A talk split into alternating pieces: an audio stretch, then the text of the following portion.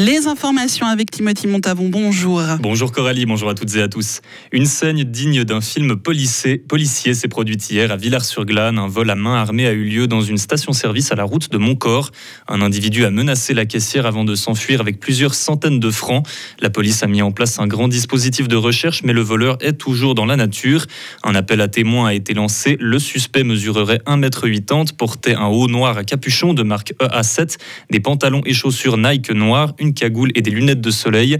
Les faits se sont produits hier soir aux alentours de 20h55. Contactez la police cantonale si vous avez des infos.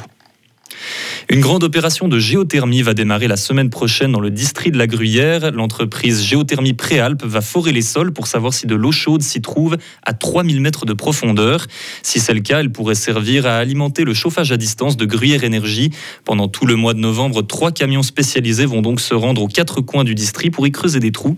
Cela causera certainement du bruit, quelques vibrations et des ralentissements sur les routes. Un projet qui mettra beaucoup de temps à s'achever. Une bonne question maintenant. Qui sera élu champion du monde de raclette Ce week-end, Morgin en Valais accueille un événement inédit, la première édition des championnats du monde de fromage à raclette. Sept pays, dont le Canada, l'Angleterre et la Suisse, bien sûr, se disputent le titre. Les différentes meules seront départagées par un jury de professionnels, mais pas seulement. Des consommateurs grand public inscrits au préalable et tirés au sort vont noter les plats. Christophe Béra, président du comité d'organisation. On sait que voilà, le fromage à raclette et le raclette en particulier, c'est quelque chose que beaucoup de gens connaissent, que beaucoup de gens apprécient. Il y en a beaucoup aussi qui aiment faire des choix, hein, choisir une vallée plutôt qu'une autre, un fromage euh, justement d'une région ou d'une autre. Et en fait, il y a un petit peu tout le monde, surtout en vallée, qui aime la raclette. Et en fait, on voulait associer ces gens finalement à cette dégustation. Donc, ce sera bien sûr une dégustation à l'aveugle, mais pour pas avoir finalement quelqu'un qui trouvera un fromage salé alors que quelqu'un d'autre le trouverait sucré, hein, eh ben, on va faire un petit calibrage et on va en fait joindre à ces personnes des spécialistes, quand on dit spécialistes, des, pros de la restauration ou de l'affinage ou de la fabrication de fromage pour qu'on puisse en fait parler un peu le même langage au niveau des dégustations. Des propos recueillis par nos confrères de Radio Chablais. Des mesures vont être prises entre la Suisse et la France concernant l'immigration. La conseillère fédérale Elisabeth Baumschneider a présenté hier un plan d'action avec le ministre français de l'Intérieur Gérald Darmanin. À présent, il y aura notamment plus de surveillance des frontières franco-suisses et de contrôle d'identité dans les trains qui les traversent. Des collaborations similaires ont été établies l'année dernière par la Suisse avec l'Allemagne et l'Autriche. Silence radio sur la bande de Gaza. Hier soir, les communications avec l'extérieur et le réseau internet ont été coupées par l'armée israélienne.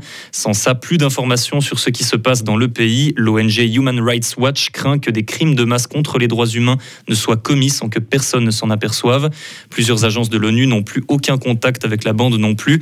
L'organisation affirme que si la communication est coupée, le travail humanitaire et celui des hôpitaux ne peut simplement pas se faire dans la zone toujours encerclée et bombardée par Israël. Cette nuit, dans le nord du territoire, 150 cibles ont été visées par des frappes aériennes.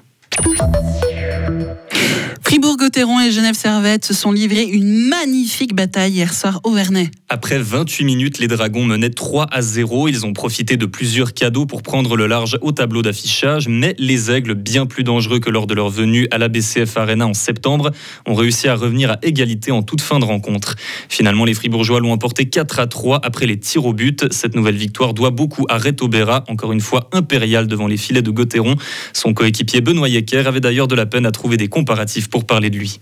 On peut appeler ça un mur, une muraille de Chine, euh, n'importe quoi, une frontière, mais non, euh, il nous a gardé dans le match tout le premier tir parce que Genève, on, a eu des occasions, on a eu, puis aussi pendant le troisième tir, quand ils poussaient, ils en ont aussi, aussi en box-play, il a fait des arrêts importants, donc euh, il, aurait aussi mérité le prix du meilleur joueur.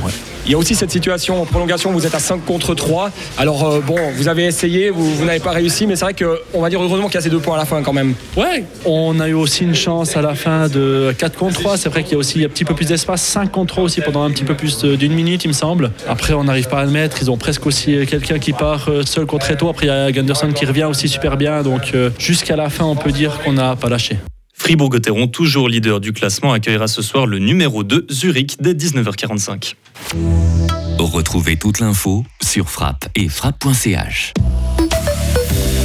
Le beau temps nous accompagnera tout ce week-end malgré quelques nuages d'altitude et cela devrait même se poursuivre jusqu'à lundi midi avant une dégradation pluvieuse. Côté Mercure, on reste sur des températures euh, douces, hein, voire même très douces pour la saison. Et malgré le vent aussi qui va commencer à se lever, pour ce samedi 15 à 16 degrés au maximum. Et demain, il va même encore faire plus chaud avec 16 à 18 degrés.